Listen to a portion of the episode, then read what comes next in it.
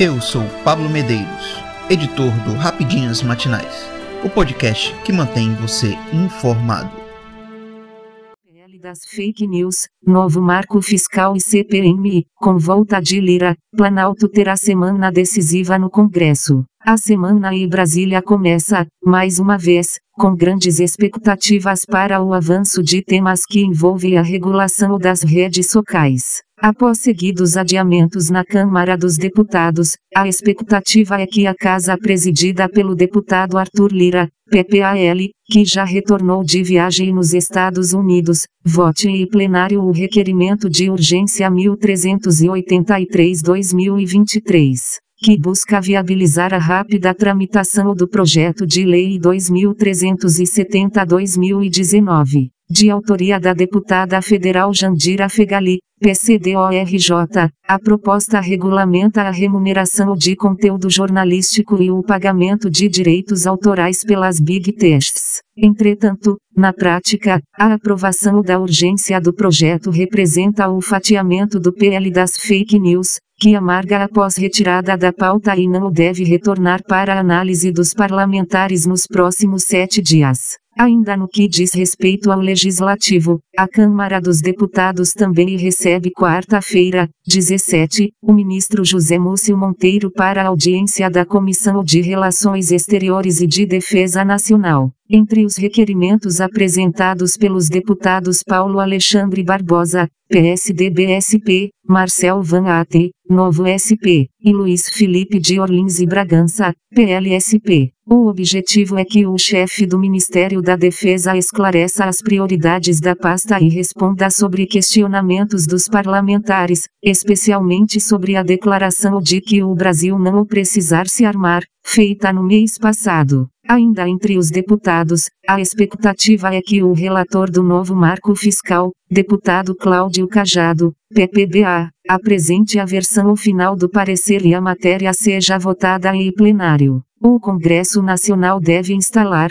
também na quarta, a CPM do 8 de janeiro, com a presença de nomes como Arlindo Chinaglia, PTSP, Fabiano Contarato, PTC, Felipe Barros, PLPR, André Fernandes, PLCE, e Damares Alves Republicanos DF. O colegiado vai se debruçar nos próximos 120 dias para investigar os atos de 8 de janeiro, em Brasília, quando as sedes dos três poderes foram invadidas e alvos de vandalismo. Retomando o tema da regulação das redes sociais, o Supremo Tribunal Federal, STF, deve iniciar na quarta-feira, 17, o julgamento do Marco Civil da Internet. A sessão do STF está prevista para as 14 horas. O julgamento das ações vai discutir a moderação de conteúdo, suspensão de aplicativos por decisões judiciais e a constitucionalidade do artigo número 19 no Marco Civil da Internet. Essa decisão é muito aguardada pelas grandes empresas de tecnologia e pela sociedade civil por causa do embate que está acontecendo sobre o PL das fake news. A corte também deve retomar no mesmo dia o julgamento da ação penal contra o ex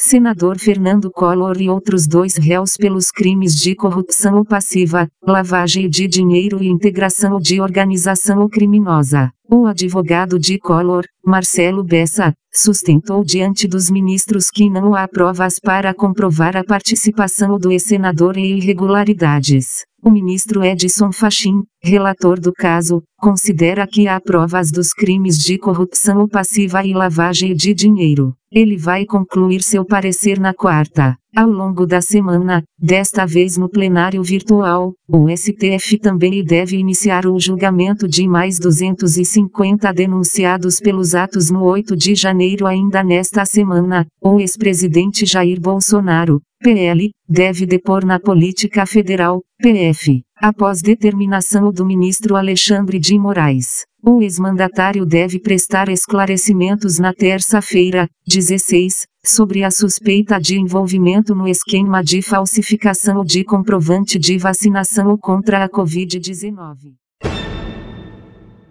Argentina eleva a taxa de juros a 97% e lança novo plano para conter a inflação. Em busca de conter a inflação na Argentina, governo liderado por Alberto Fernandes decidiu elevar a taxa de juros e lançar um pacote de medidas. De acordo com publicações feitas pelos jornais Clarim e La Nación, a taxa básica de juros subirá de 91% para 97% ao ano. Além disso, é esperada uma maior intervenção do Banco Central no mercado de câmbio para evitar a desvalorização gradual do peso. Entre as medidas, que devem ser anunciadas nesta segunda-feira, 15, também estão o aprofundamento nas discussões com o Fundo Monetário Internacional, FMI, além de negociações com a China para uso do yuan a moeda chinesa nas transações comerciais. Há também conversas marcadas com os demais países do chamado BRICS, Grupo de Países Emergentes, para viabilizar a troca de moedas. O ministro da Economia, Sérgio Massa,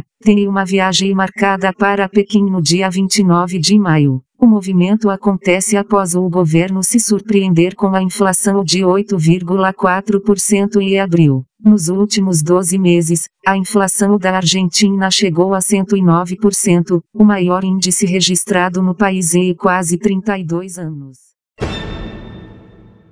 Petrobras afirma que está discutindo mudanças na política de preço do diesel e da gasolina. A Petrobras informou neste domingo, 14, que está discutindo internamente mudanças na política de preço do diesel e da gasolina. Segundo o comunicado, essas alterações serão analisadas pela diretoria executiva da estatal no início desta semana e a discussão poderá resultar em uma nova estratégia comercial para a definição de preços desses combustíveis. Nesse sentido, a companhia esclarece que eventuais mudanças estarão pautadas em estudos técnicos, em observância às práticas de governança e os procedimentos internos aplicáveis, diz a nota. Na última sexta-feira, o presidente da empresa, Jean Paul Prates, afirmou que a nova política de preços deve ser divulgada ainda nesta semana. Durante a apresentação dos resultados financeiros do primeiro trimestre do ano, ele adiantou que a nova estratégia deve levar à redução nos valores dos produtos.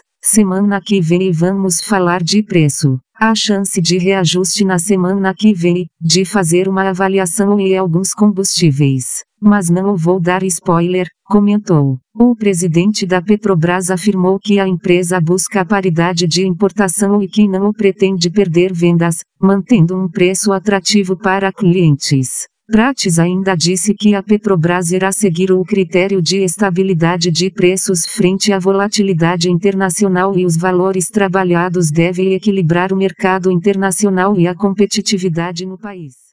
Eu sou Pablo Medeiros e este foi o Rapidinhas Matinais, o podcast que deixa você informado. Até mais.